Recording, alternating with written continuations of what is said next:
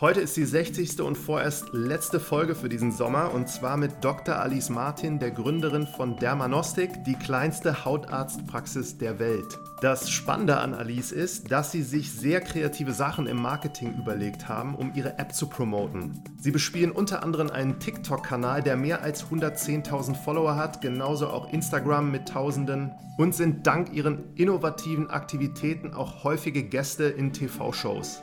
Mit Alice habe ich über die Anfangsphase gesprochen, wie sie damals gestartet sind, das Produkt gebaut haben, wie ihnen die ersten Kunden Bilder von ihren Hauterkrankungen geschickt haben, die sie dann versucht haben zu diagnostizieren. Und zu guter Letzt habe ich mit ihr noch über das aktuelle Geschehen in der Digitalisierung der Gesundheitsbranche gesprochen und was uns noch alles erwarten wird. Viel Spaß bei der heutigen Folge.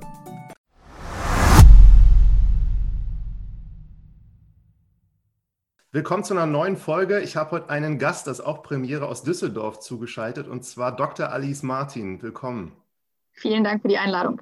Ihr habt den schönen Titel Die kleinste Hautarztpraxis der Welt. Und äh, du bist Gründerin von Dermanostik. Vielleicht bevor wir jetzt auf euer Startup eingehen, kannst du noch mal selber so sagen, was du so vorher gemacht hast? Das sind ja auch schon einige so interessante Stationen gewesen.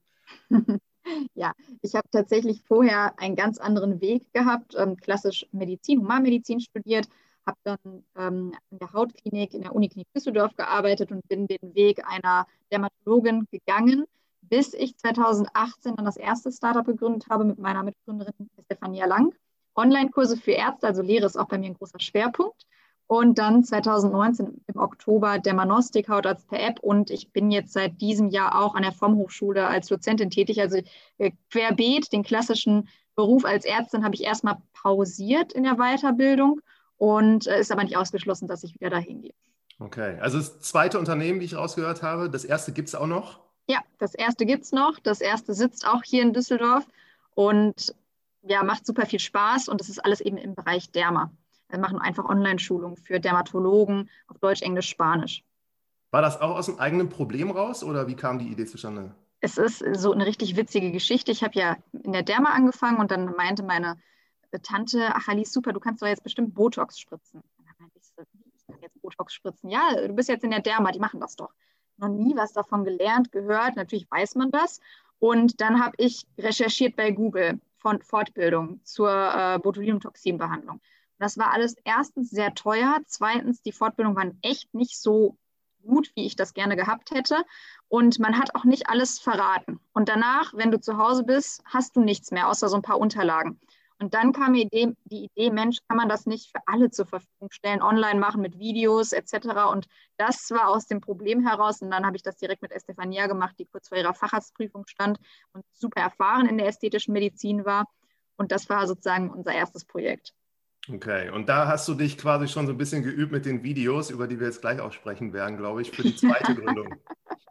genau, da, da habe ich mich schon geübt. Damals war ich noch das Model, habe dann hergehalten. Wir haben nicht mit echtem Botox, sondern mit Wasser gespritzt. Aber das war so der Beginn der Kamerakarriere. Okay. Und dieses Gründen, also wie bist du dazu? Also war das wirklich so, du wolltest das immer mal machen oder kam das dann ganz spontan? Nee, ich wollte es, ich hatte es gar nicht auf dem Schirm.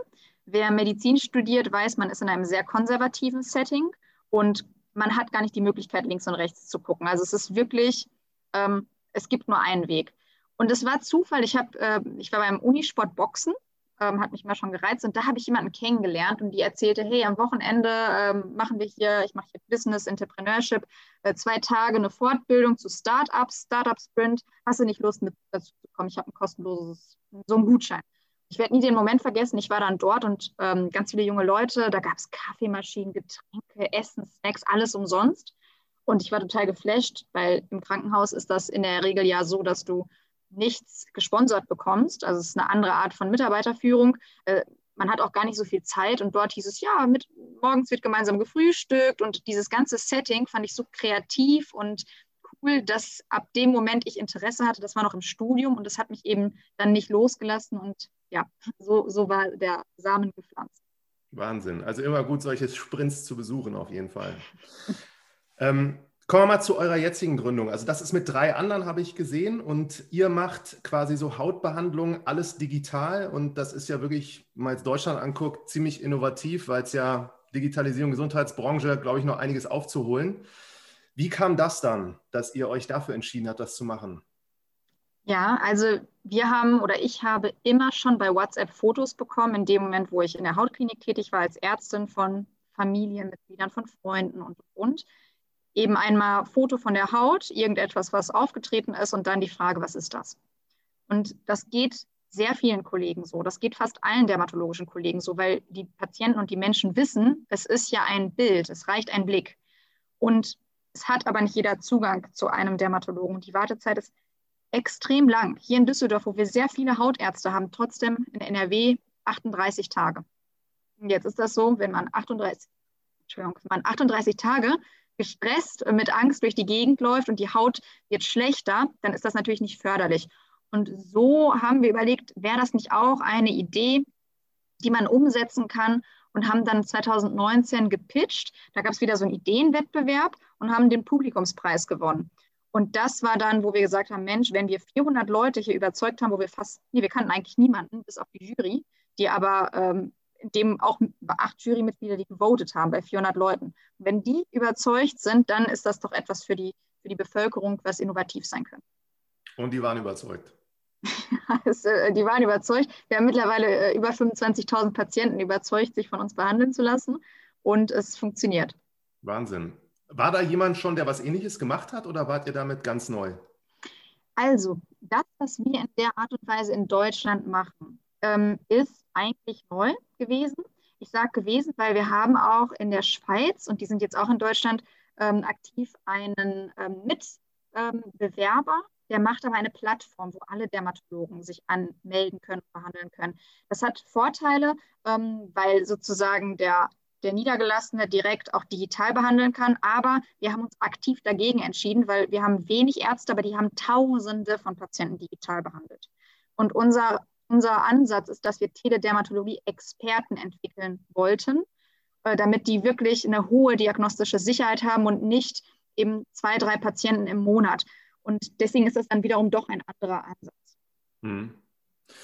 Ich hatte da immer mitbekommen, dass natürlich viel schon über dieses Hautscanning auch mit äh, künstlicher Intelligenz passiert. Da habt ihr aber jetzt keine im Moment.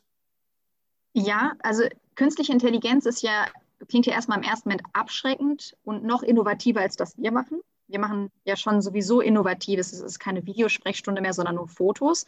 Und bei der künstlichen Intelligenz hat Google zum Beispiel vor einigen, vor zwei Monaten, glaube ich, eine ähm, KI auf den Markt gebracht und mit Bildern schlägt sie einem drei Erkrankungen vor und zu 85 Prozent ist die richtige unter diesen dreien dabei. Das finde ich ist ein sehr cooler Ansatz. Allerdings sehe ich da noch das Problem, du hast nicht deine echte Diagnose und manchmal, und ich nehme das einfach als Beispiel, kann eine Krätzeinfektion wie Neurodermitis aussehen.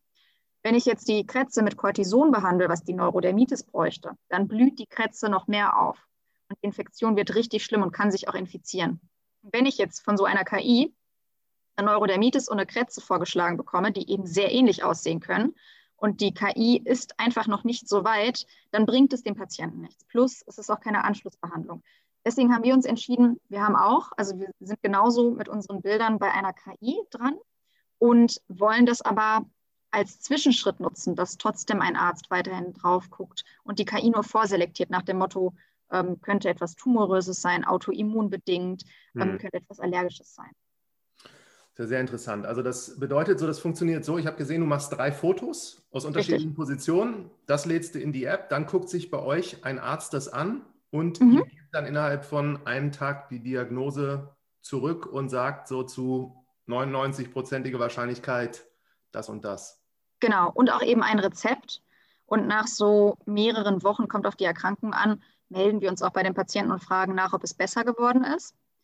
Also das bedeutet, der Patient äh, hat eine sehr lange, lange Betreuung mit uns. Wir haben auch, ich glaube, 25 Prozent Wiederkehrer, die Folgerezepte beantragen oder uns nochmal nutzen, weil die sagen, es ist so einfach und bequem von zu Hause und ich muss jetzt nicht nochmal einen Termin machen. Und ich habe jetzt auch gerade den Pain, dass ich auch einen Zahnarzttermin machen wollte. Ähm, ja, da guckt man direkt im Kalender, dann ist der nächste Termin erst in zwei Wochen etc. Das ist ganz normale Vorsorge, aber trotzdem, ja, das entfällt alles. Hm. Verstehe. Wenn die äh, also Patienten das dann da einschicken und bei euch machen lassen, das kostet dann 25 Euro, ist das immer Standard oder gibt es da ja. auch Unterschiede? Nein, es ist immer 25 Euro. Das ist nach der Gebührenordnung für Ärzte. mhm. eine komplette Rechnung. Und das Besondere ist also, private Krankenversicherungen übernehmen es, gesetzliche noch nicht, weil es gibt nicht in, in dem Abrechnungskatalog eine Ziffer für dieses Bild-Text-Verfahren. Videosprechstunden kann man abrechnen, machen aber bei der Dermatologie nicht so viel Sinn, ne, weil die Qualität ist nicht gut, ich kann es nicht vergrößern etc. pp. Und die äh, Rezepte, die wir ausstellen, sind Privatrezepte. Für Privatversicherte wieder übernahmefähig. Bei gesetzlichen muss man individuell bei der Krankenversicherung nachfragen. Hm. Ja, sehr spannend. Und ihr habt, wie ich vermute, euch dann damals hingesetzt und habt gesagt, die jüngere Zielgruppe ist so das, wen wir ansprechen möchten. Oder war das gar nicht so und das ist alles dann so gekommen? Doch, natürlich ist es ein digitales Produkt und man sagt, digital ist vor allem für die junge Generation. Aber, und das finde ich auch schön, junge Patienten nutzen das auch für ihre Eltern oder Großeltern, genauso wie auch die ältere Generation das für ihre Kinder nutzt. Hm. 50 Prozent bei uns sind eben bis 35, aber 50 Prozent sind auch über 35. Und wir haben auch Patienten, also das ist auch sehr süß. Ähm, ich glaube, es war einmal eine knapp 90-jährige Patientin, die hat dann uns angerufen, dann haben, hat sie sich durchleiten lassen, hatte zu Hause noch so eine Handykamera, dann kam der Enkelsohn, dann haben die das zusammen alles gemacht, weil sie ländlich war, immobil und es nicht geschafft hat, zu einem Arzt zu kommen und sie hatte am Rücken aber eine Hautveränderung. Und dann haben wir es zusammen auf diese Art und Weise geschafft und konnten ihr auch ein Rezept zuschicken und sie behandeln. Das ist echt gut. Mhm. Und lass mal zu dem Anfang zurückgehen, als ihr wirklich gestartet habt. Äh, ja. Gab es da so eine Art Prototypen, wo ihr das getestet habt alles oder habt ihr das ja. dann? Ja, erzähl mal so, wie das gewesen ist. Und der erste Moment, wo euch mal jemand was geschickt hat, den ihr null kanntet. Ja, also der Prototyp, erstmal muss man das ja testen und gucken, bin ich denn wirklich, kann ich wirklich Diagnosen stellen? Also es gibt ja Publikationen, die das beweisen, aber wir wollten uns selber beweisen. Also haben Estefania und ich Patienten fotografiert, wo wir die Diagnose wussten und uns das gegenseitig gezeigt. Und dann habe ich geguckt, errät Estefania die Diagnosen, die richtig sind? Also was heißt erraten, ist ja falsch. Also sie weiß es. Und andersrum. Dann haben wir gesehen, okay, passt, das funktioniert schon mal. Das Zweite ist, dann haben wir die Patienten aktiv befragt. Also ich war im Krankenhaus und habe mit den Patienten gesprochen, meinte zu denen, würden sie auch so etwas nutzen? Und dann haben die gesagt, ja, würden die schon nutzen. Dann habe ich die gefragt, wie sie die Fotos machen würden. Dann haben wir das so ein bisschen simuliert. Und dann hatten wir einen ITler, der im Oktober dann zu uns gekommen ist und der hat den Prototypen gebaut.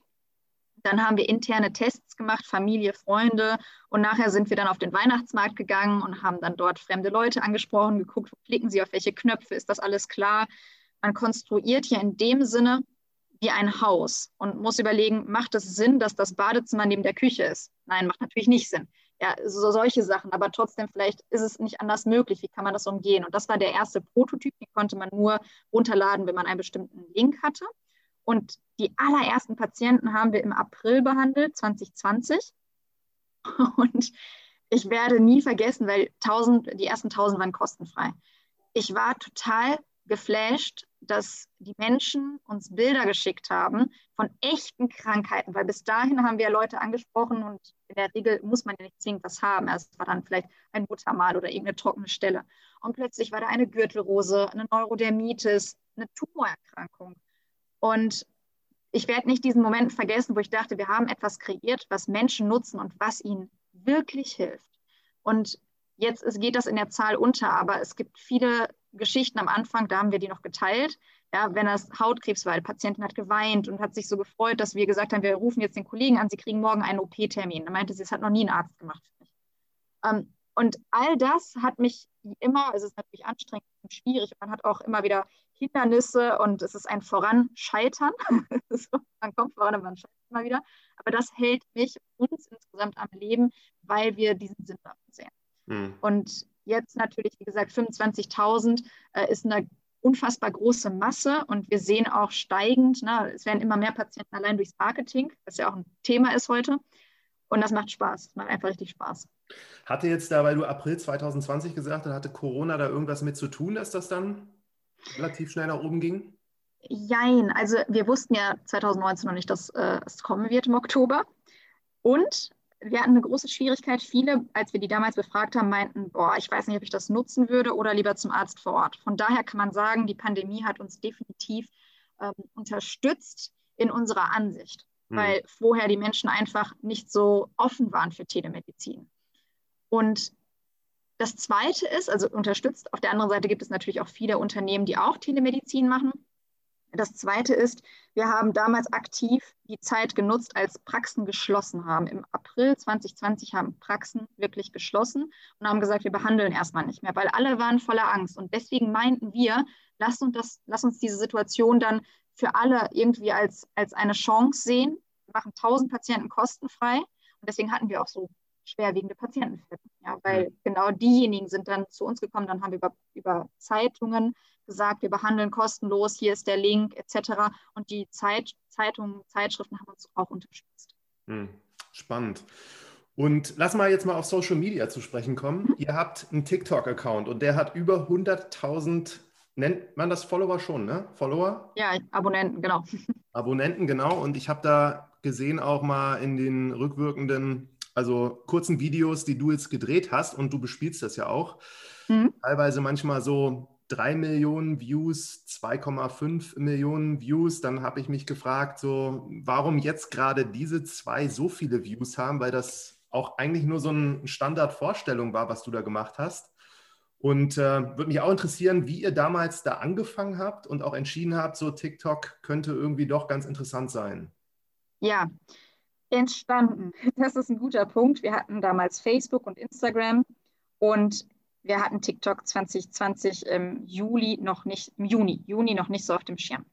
Und dann war ich bei ähm, einer Gründerin von Raketenstadt, Madeleine, und sie erzählt mir und ich bin ihr bis heute dankbar und werde ihr auch immer dankbar sein. Also an dieser Stelle ein großer Gruß an sie. Sie ähm, erzählte mir, wir haben einen TikTok-Kanal und ein paar Videos hatten dann irgendwie plötzlich so 10.000 Views. Und wer bei Instagram und Co. unterwegs ist, weiß, das sind massive Zahlen. Also das erreicht man dort so gut wie nie.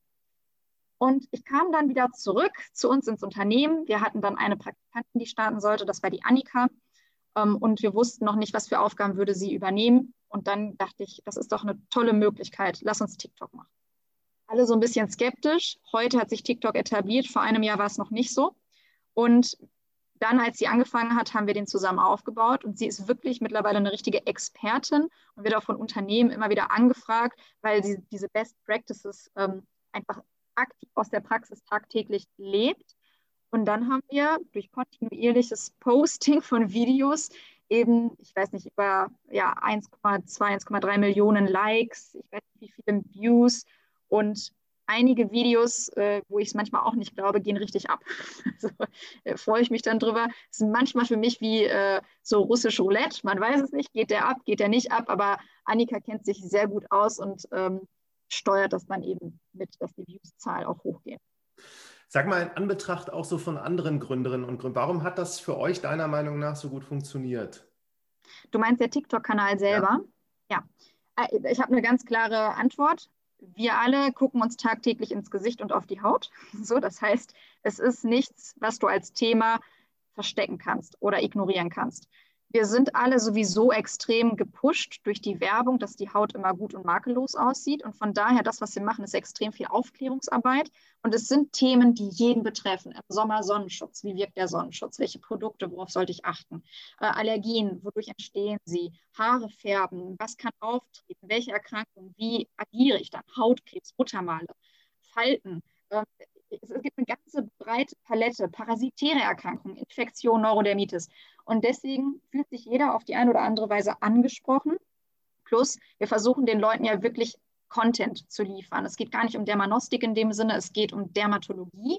Hm. Und ich habe super viel Spaß, weil ich auch immer wieder was dazulerne und auch es ist eine Herausforderung, komplexe Sachen so ganz kurz und knapp in 15 bis 20 Sekunden zu erklären. Ähm, ja, und deswegen glaube ich, funktioniert es einfach bei unserem Thema der Dermatologie. Ist wahrscheinlich nicht für jedes Unternehmen zwingend ähm, der Fall. Habt ihr euch denn da hingesetzt, so mit dem richtigen Redaktionsplan, so heute machen wir das, das und das, oder macht ihr das so kurzfristig immer je nach? Gar nicht. Ja, wirklich. Also es war am Anfang so chaotisch. Ja, ich sage jetzt chaotisch, weil jetzt arbeiten wir professionell. Damals haben wir es nicht chaotisch empfunden. Wir haben uns hingestellt und dann meinte Annika, okay, über was sollen wir denn reden? Da meinte ich, ah, ich habe was. Wir reden über Zecken. Ähm, wir könnten sagen, Zecken, was tritt denn danach auf? Worauf sollte man achten? Wie entfernt man eine Zecke richtig? Das war im, im Herbst. Oder ich habe die Idee, das und das. Und dann haben wir einfach gedreht, so ganz viele Videos hinweg. Und das Witzige ist, ich glaube, anderthalb Monate später kam Stern TV auf mich zu. durch den TikTok-Kanal meinten, die finden das mega cool, äh, die würden gerne äh, mich in einer Episode dabei haben. Und das war dann eigentlich so der Beginn der TV-Karriere. Äh, seitdem, ich weiß nicht, äh, war ich noch mal dreimal bei Stern TV. Jetzt nächste Woche, Dienstag, äh, gibt es von ZDF einen Beitrag. Es bei kommt Markus immer Lanz. wieder. nicht bei Markus Lanz, ist äh, ZDF-Zeit. Am 20.07.2015 Uhr. So. Ähm, und es kommt, es wirklich wie so ein ja wie so eine aufsteigende Spirale, nenne ich das. Also das heißt, TikTok war unsere Eröffnung nachher für äh, die kleine Karriere im Fernsehen, die sonst deutlich schwieriger gewesen wäre. Ja, sehr spannend. Und bei den, äh, also TikTok, diese Videos, die ihr macht, sind immer als gemeinsamer Nenner, sind immer kurz. Sie machen komplexe Sachverhalte immer so einfach verständlich und du erzählst generell über Sachen, die du auch jedem in der Praxis, wenn du eine hättest, so sagen könntest. Genau. Und das Schöne ist, Annika macht jetzt auch immer mehr vor der Kamera, weil es gibt ja zwei Sachen. Einmal gibt es Derma, also dermatologische Sachen, einmal gibt es so Skincare, Hautpflege. Und wir haben gemerkt, viele junge Frauen ähm, machen eine falsche Hautpflege. Ich nehme auch ein ganz klassisches Beispiel, die machen chemische Peelings, aber täglich. Und das reizt die Haut so stark, dass die dann erst recht eine Hauterkrankung kriegen. Ne? Und dann haben wir gesagt, das ist doch toll, Annika mit ihrer jungen, dynamischen Art auch als Frau kann sehr gut über so Hautpflege äh, sprechen. Ich bleibe dann eher so im medizinischen Bereich. Und das ist dann für die, für die Zuschauer, macht auch super Spaß. Und ich war jetzt am Wochenende in München, bin dann auf der Straße von einem Mädchen erkannt worden. Und dann war es wirklich, es war ein komischer Moment. Es passiert immer mal wieder so zwischendurch, aber mit Maske weniger. War es ein komischer Moment. Und dann sagte sie auch zu mir, ähm, ich folge euch super gerne und ich finde diesen Mix auch so toll zwischen mal medizinisch und mal einfach alltäglich. Das würde ich jedem Unternehmen raten, dass man vielleicht noch mal so ein bisschen über den Tellerrand hinausschaut, weil ich würde nicht, das ist jetzt der Unterschied, ich würde nicht in der Praxis oder im Krankenhaus dem Patienten so viel zur Hautpflege allgemein mitgeben, wie ich es bei TikTok mache. Mhm. Das ist aber wichtig, weil das spricht ja die breitere Masse an. Also kannst du dir theoretisch jetzt mal alle Videos in Folge angucken und dann bist du relativ fit, so was Dermatologie zu bieten hat. ja, genau. Kann man machen. Spannend. Und glaubst du, dass das so funktioniert? Also ich stelle mir jetzt gerade die Frage, wenn jetzt äh, ein junger Mensch, der auch was an der Haut hat, ne, da irgendwie denkt, das ist nicht in Ordnung, dass der sich mhm. dann entweder an euren Kanal erinnert, wenn er tatsächlich bei TikTok unterwegs ist, oder findet der dann über Google euch dann und sieht, aha, das ist ja vielleicht das, was ich habe? Beides. Also wir arbeiten ja auch über die Webseite mit extrem viel Content und haben ein Hautarztlexikon mit ausführlichen Erklärungen zu jedem Hautkrankheitsbild. Und natürlich ist TikTok erstmal Brandbuilding. TikTok ist ja in dem Sinne keine aktive, wir, wir, bewerben ja gar nicht Dermanostik selber. Ich stehe nicht dort und erzähle in jedem Video, was Dermanostik ist, wie es funktioniert, sondern ich erzähle der Community und habe für Dermanostik ein Gesicht kreiert, dass wenn die Menschen bei Dermanostik sind, nicht das Gefühl haben, boah, das ist ja Tele Teledermatologie, was ist das eigentlich? Na, wer steckt denn dahinter? Sondern die wissen, es ist ein Mensch, das eben ich mitrepräsentiere, aber genauso auch Estefania, ähm, die im Vordergrund auch sehr viel äh, im Fernsehen auftritt. Und dadurch haben wir einfach ja, ein Gesicht geschaffen und versuchen, Vertrauen aufzubauen. Und das ist, das ist auch was ganz Wichtiges. Die Menschen werden langfristig sich an Dermanostik erinnern. Also auf den, on, auf den kurzen Weg bringt es erstmal vielleicht nicht so viel, aber rückblickend nach einem Jahr on the long run kann ich sagen, ja, es hat viel gebracht, viele Menschen kennen uns und äh, wie gesagt, der Eisverkäufer hier nebenan, wo ich immer das Eis kaufe, der hat mich irgendwann angeguckt und meinte so, die sind doch von der kleinsten Hautarztpraxis der Welt. Ja, also, das passiert dann. Spannend. Und die beiden anderen jetzt hier Facebook, Instagram, also ich habe bei Instagram gesehen, er macht da auch so ein paar Videos, landen da auch, aber da mehr so Bilder und manchmal so eigene Zeichnungen genau. habe ich gesehen. Richtig, also Instagram, man guckt ja immer, wie ist die Community. Die TikTok-Community konsumiert anders als die Instagram-Community. Und wenn ich selbst ich als Person zu TikTok reingehe, erwarte ich was anderes als bei Instagram. Und daher passen wir den Content etwas an. Bei Instagram nehmen sich die Leute Zeit, um einen Post durchzulesen.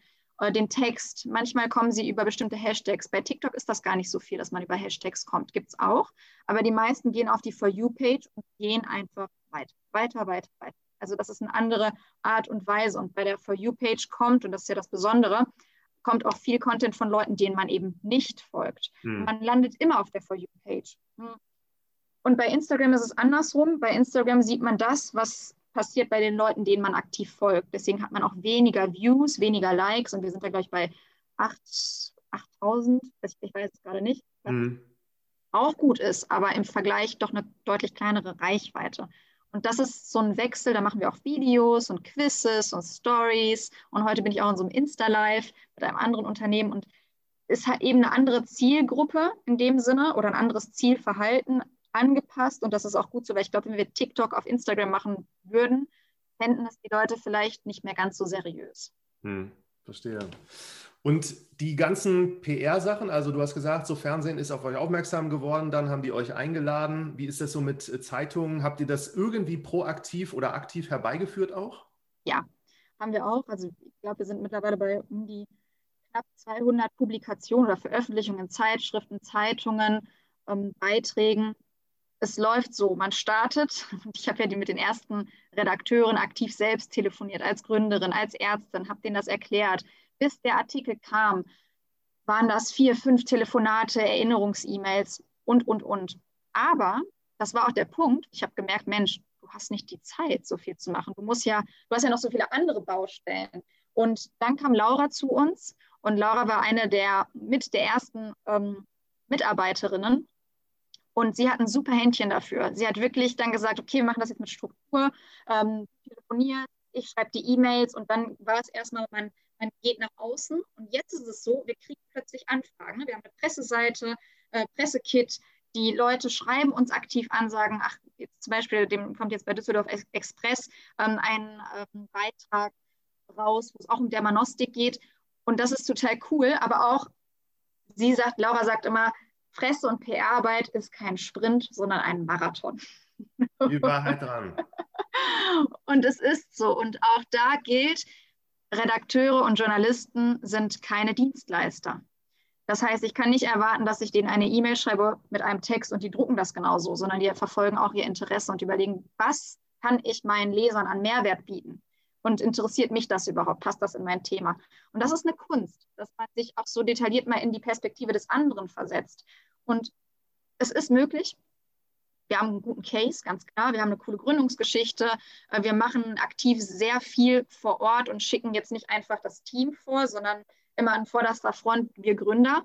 Und deswegen ist das eine coole Dynamik, die eben auch dann andere wahrnehmen und sagen, hey, okay, es lohnt sich, da ist so ein Spirit, das wollen wir auch unseren Lesern mitgeben. Ne? Und auf den Bildern sieht, sieht man das wirklich, das ist ich weiß es nicht. Das ist sie, wenn man immer sagt, wenn, wenn eine Frau schwanger ist, sie strahlt irgendwie. Ne? So, irgendwie so ein Glow. Und das freut mich, dass wir das im Team geschafft haben und auch von außen eben die Leute uns das zurückmelden können. Das ist ganz wichtig bei jedem Startup, dass man nicht, dass man nicht und niemals eine Idee gründet, um Geld zu verdienen. Das ist wirklich das, was ich jedem mit auf den Weg geben kann, weil dann kann ich nur von Robert Kiyosaki, ich weiß nicht, ob du ihn kennst, zitieren, du wirst so viele Stunden für fast nur einen Cent arbeiten. Ja. Und, ne, das nur so als, als Idee nebenbei. Absolut, guter Ratschlag. Letzter Part nochmal zu diesem Marketing. Ich habe auch mir eure App einfach mal runtergeladen und dann da diese ersten Schritte gemacht und habe dann auch in dem Zusammenhang gesehen, ihr habt auch super gute so Nutzerbewertungen. Und das heißt ja, dass das Produkt eigentlich funktioniert. Ich stelle es mir, weil ich es jetzt nicht ganz bis zum Ende gemacht habe und euch irgendwelche Bilder zugeschickt habe, ich stelle es mir jetzt ehrlich gesagt nicht so komplex vor, sowas zu bauen. Und äh, es, es dient dann dem Zweck, eigentlich das Problem zu lösen, was ihr euch rausgesucht habt, mit einer sehr wahrscheinlich guten Designverpackung, sodass man da einfach das versteht und weiß, was man tun soll. Richtig. Und jetzt hast du gerade gesagt, die Designverpackung, die ändern wir gerade und ich freue mich schon, wenn die neue rauskommt, weil wir die Farben noch ein bisschen äh, smoother gemacht haben. Ich glaube, das, was man jetzt sieht. Und viele sind ja abgeschreckt und meistens hat man erst die Möglichkeit, so ein Interview zu führen, wenn man weit ist. Und wenn man aber starten möchte, hat man nicht die Ressourcen, um sowas schon als Prototypen zu bauen. Wir sahen nicht so aus. Hm. Ganz am Anfang war unsere App nicht so. Wir waren nicht so. Und ich kann nur jedem sagen, bevor man, ja, wenn ich irgendwie wandern gehe und die Bergspitze sehe, das ja, schüchtert mich erstmal ein. Ja, wir sind jetzt deutlich weitergekommen und wenn ich zurückgucke, denke ich, wow, äh, diesen Weg haben wir schon geschafft, krass. Aber wir sahen nicht so aus und der Prototyp sollte immer mega einfach sein. Der Prototyp kann sogar nur mit Zetteln sein, dass man sagt, wenn du da klickst, kommt das als nächstes. Also für jeden Gründer so einfach wie möglich starten und gar nicht von, von großen Unternehmen entmutigen lassen, weil die haben ja genauso klein angefangen. Hm.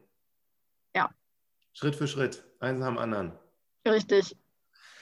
Habt ihr denn, also sag mal zwei, drei Zahlen noch zu euch, wie viel seid ihr jetzt insgesamt?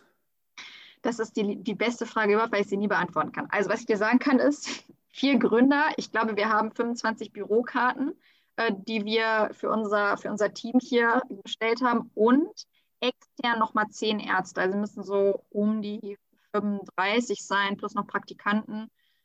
Ja. Und dann entscheidet nochmal, weil du das mit zehn Ärzten sagst, da kriegt ihr was und dann ist eine Entscheidung zu treffen in diesem System, was ihr habt, wer, welcher Arzt das dann zu sehen kriegt oder wie funktioniert das? Richtig, also wir haben Dienstpläne, so ganz pragmatisch. Das heißt, jeder Arzt ist von einer bestimmten Uhrzeit bis zu einer anderen Uhrzeit dran und danach lockt sich der nächste ein. Und er behandelt dann alle Patienten. Wenn er dran ist, dann kommt der nächste Arzt und es wird immer der Patient als erstes behandelt, der am längsten wartet. Hm. Ganz einfach gesagt. Also er sucht sich keinen aus. Er kann nicht sagen, ich mache jetzt nur die einfachen Fälle, weil das Ziel ist, dass jeder unserer Ärzte alles in der Dermatologie beherrscht.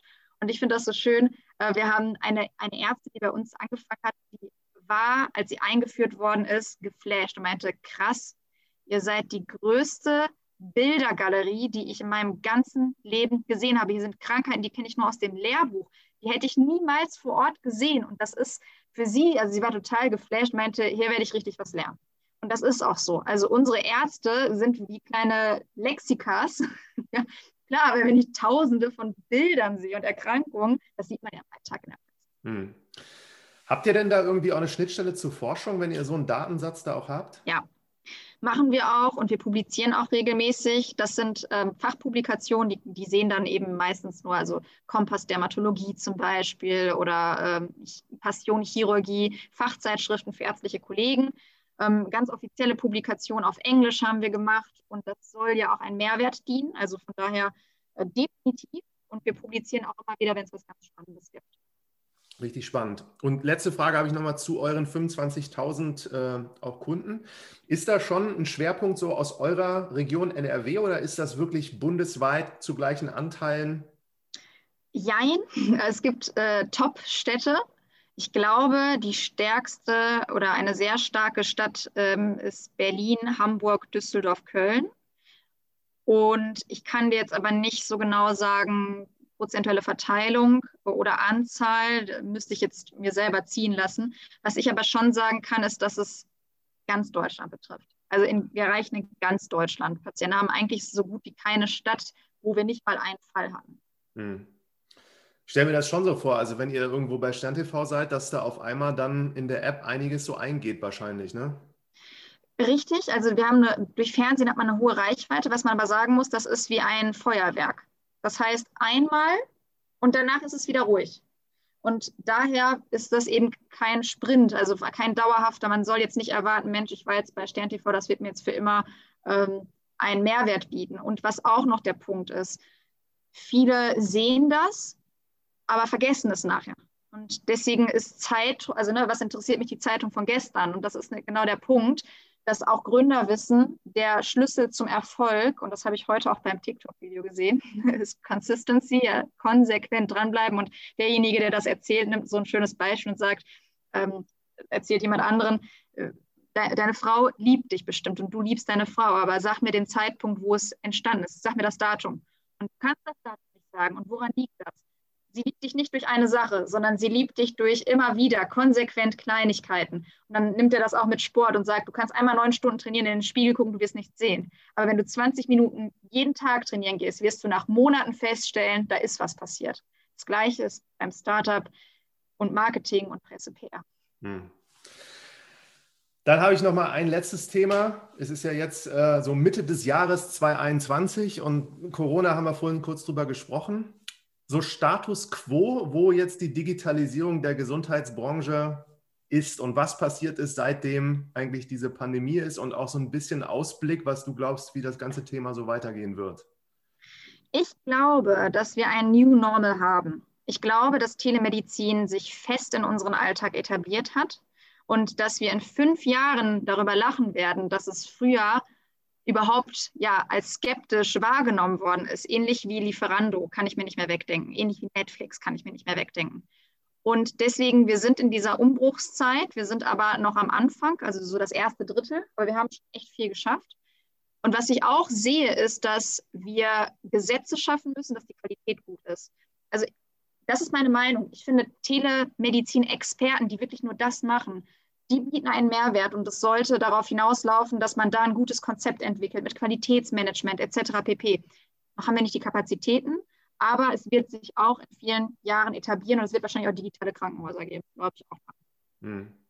Was würdest du denn so einer Hautärztin, die eigentlich vielleicht jetzt Mitte 50 seit langem irgendwie das gut macht in ihrer Praxis, kann man der irgendwas sagen, so was Digitalisierung angeht, was sie unbedingt machen sollte?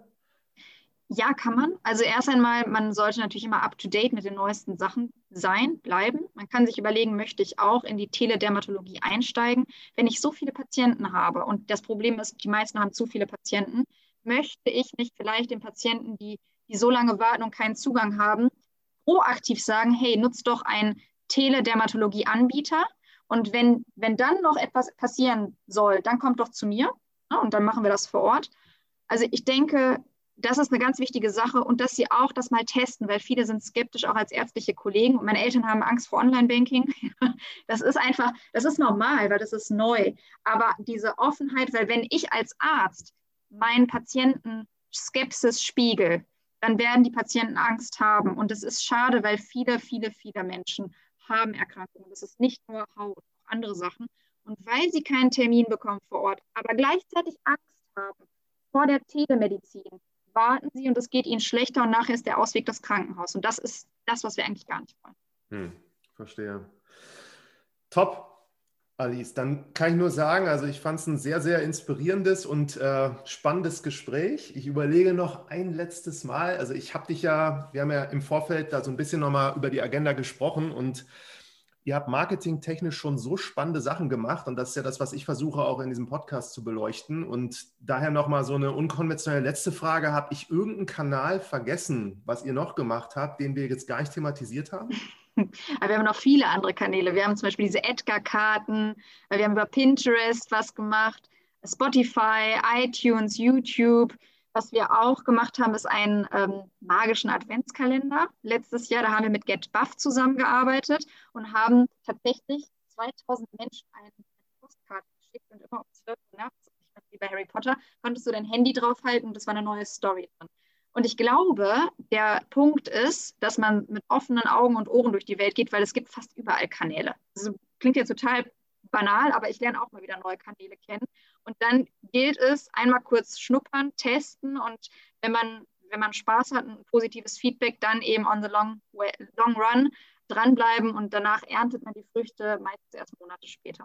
Hast du so eine Prognose für den nächsten richtig neuesten Kanal? Ja, ich glaube, also ich habe noch keinen richtig neuen Kanal entdeckt, weil das ist meistens so, der neue Kanal, der reinkommt, etabliert sich für ein paar Jahre. Und als, als Instagram kam, ist Instagram auch vier, fünf Jahre oben gewesen, dann kam TikTok. Und TikTok ist jetzt gerade am Anfang. Also das ist das zweite Jahr, wo die Leute es aktiv wahrnehmen. Drittes und viertes Jahr und wir werden so Mitte des dritten bis Anfang des vierten Jahres eine neue Plattform entdecken. Das ist so vom Zyklus her meine Prognose. Welche Plattform es ist, bin ich auch noch gespannt. Ja. Ich bin auch gespannt. Mal sehen, ob deine Prognose so zutrifft. Ich danke dir sehr und weiterhin viel Erfolg. Vielen lieben Dank.